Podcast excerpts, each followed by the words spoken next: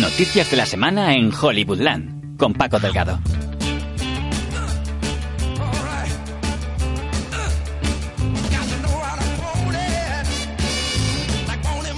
¿Qué tal? ¿Cómo están esta semana de enero? Hacemos parón de premios en Hollywoodland hasta el próximo martes, que se anuncien ya los nominados a los Oscars. De momento, el movimiento Me Too sigue marcando la actualidad en Sunset Boulevard, y no solo para apoyar a las mujeres que han sufrido abusos sexuales. Menudo jaleo se ha montado en el salario de Mark Wahlberg con el rerodaje de las escenas de Todo el dinero del mundo, de Ridley Scott. Un jaleo que de momento le ha salido a Mr. Wahlberg por casi 2 millones de dólares pero al que le puede salir más caro todavía a Steven Seagal sí se demuestra que forzó a una compañera en los 90 a acostarse con él. La policía sigue investigando el caso. Lo que sí que parece que va a costar más descifrar son los parámetros del acuerdo de compra de Fox por parte de Disney. De momento, el calendario de películas de los mutantes de Marvel parece saltar por los aires. Y fichajes, fichajes en la nueva alineación con la que jugará Tarantino en la película ambientada en el Helter Skelter. Prometía fuerte y parece que va muy fuerte, igual de fuerte. Empezamos nosotros en Hollywoodland.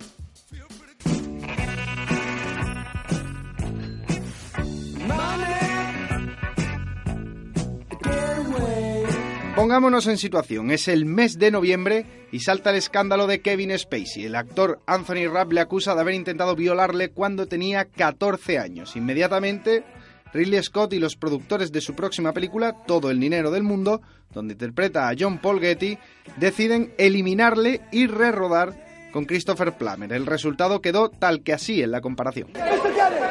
Getty, Mr. Getty. How much would you pay to release your grandson if not 17 million dollars? Nothing.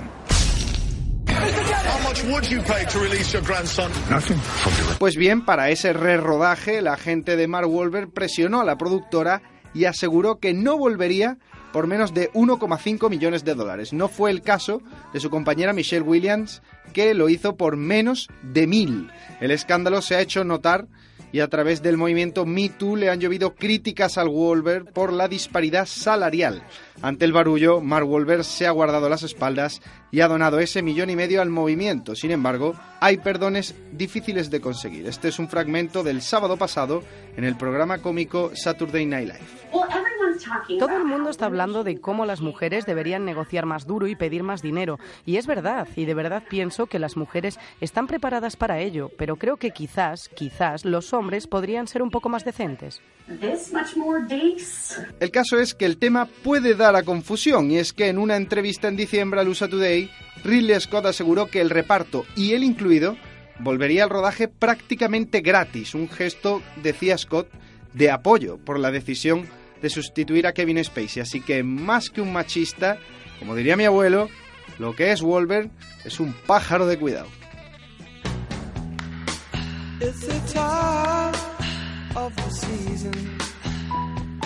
La estrella de acción Steven Seagal fue mundialmente conocido en los años 90 por películas como En Tierra Peligrosa, que él mismo dirigió en 1993. ¿Es posible que acabe mal alguien aquí? Parece ser un hombre bastante listo, pero no siempre entiende lo que le dicen. Lárguese. Aunque no lo crean, en los Apalaches hay muchos a los que les caigo bien. Y he tomado la decisión de quedarme aquí una temporada. También he decidido que si no les gusta, que se jodan. El que se va a joder es usted. Pues precisamente en dicha cinta aparece con 18 años la actriz Regina Simmons. La joven ha contado en el medio norteamericano The Rap que Seagal la invitó a una fiesta en Beverly Hills. Simmons asegura que cuando llegó, en la casa solo se encontraba la estrella de artes marciales, que aprovechó supuestamente para forzarla y violarla. No son las primeras acusaciones que recibe Seagal desde el comienzo del Me Too. Otras actrices, como entre ellas Catherine Hegel, le han señalado por acoso sexual. Sin embargo, este es el primer caso que investiga la policía de Los Ángeles.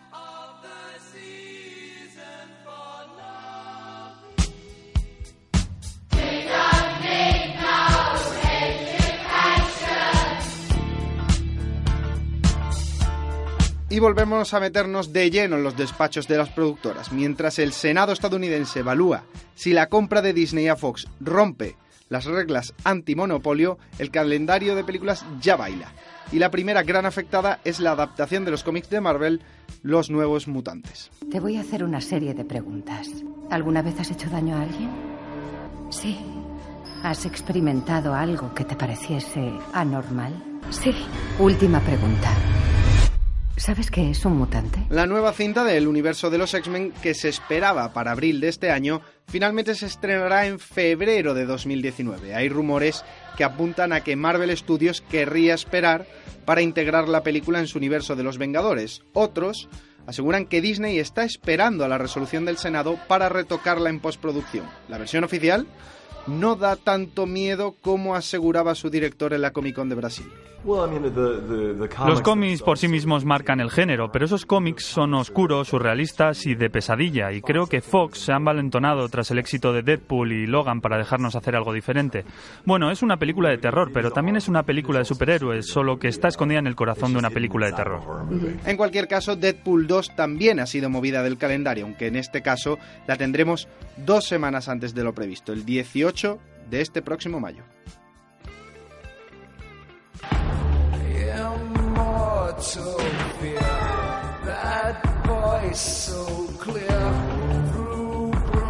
Ahora vayamos con una bonita historia, la de un niño de 13 años que llamó desde una cabina a la escritora de la saga de crónicas vampíricas, Anne Rice, para contarle una idea para adaptar entrevista con el vampiro al cine. Rice se quitó el muerto de encima y le mandó a hablar con la productora que poseía los derechos. El resultado lo contó hace un par de años el entonces niño en un podcast.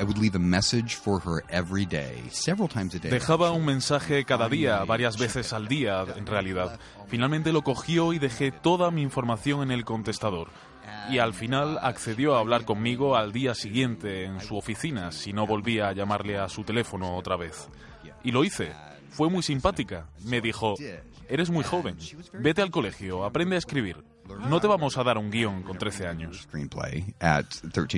Pues ese niño ahora es más conocido como Brian Fuller y es el creador de series como Aníbal o la nueva Star Trek Discovery. 35 años después, los derechos de la saga han vuelto a la escritora de los libros que se ha unido a Fuller para escribir la nueva adaptación en serie de Crónicas Vampíricas.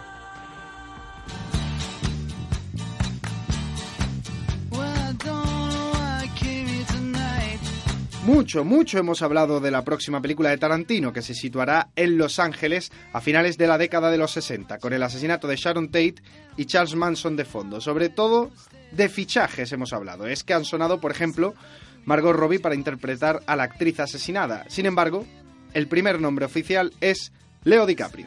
Llevo toda mi vida rodeado de rostros negros y solo me he hecho una pregunta. ¿Por qué no se alzan y matan a todos los blancos? Se desconoce si se trata del personaje principal, un hombre de la industria del cine, o el propio Charles Manson, un personaje que en la vida real ha llegado a amenazar a un periodista durante una entrevista. Believe me, if I started murdering people, there'd be none of you left.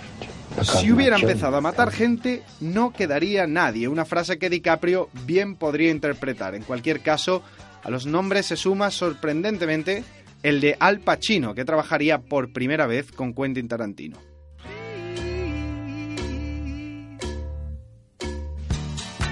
Y qué mejor que Los Ángeles en los años 60 para despedirnos de Hollywood esta semana. Antes de irme, felicitar a los fans de The Walking Dead que tendrán serie hasta la novena temporada, sea eso bueno o malo. Por lo pronto yo me despido de todos por esta semana, no sean malos y nos vemos la que viene aquí, en los despachos Hollywood Lab.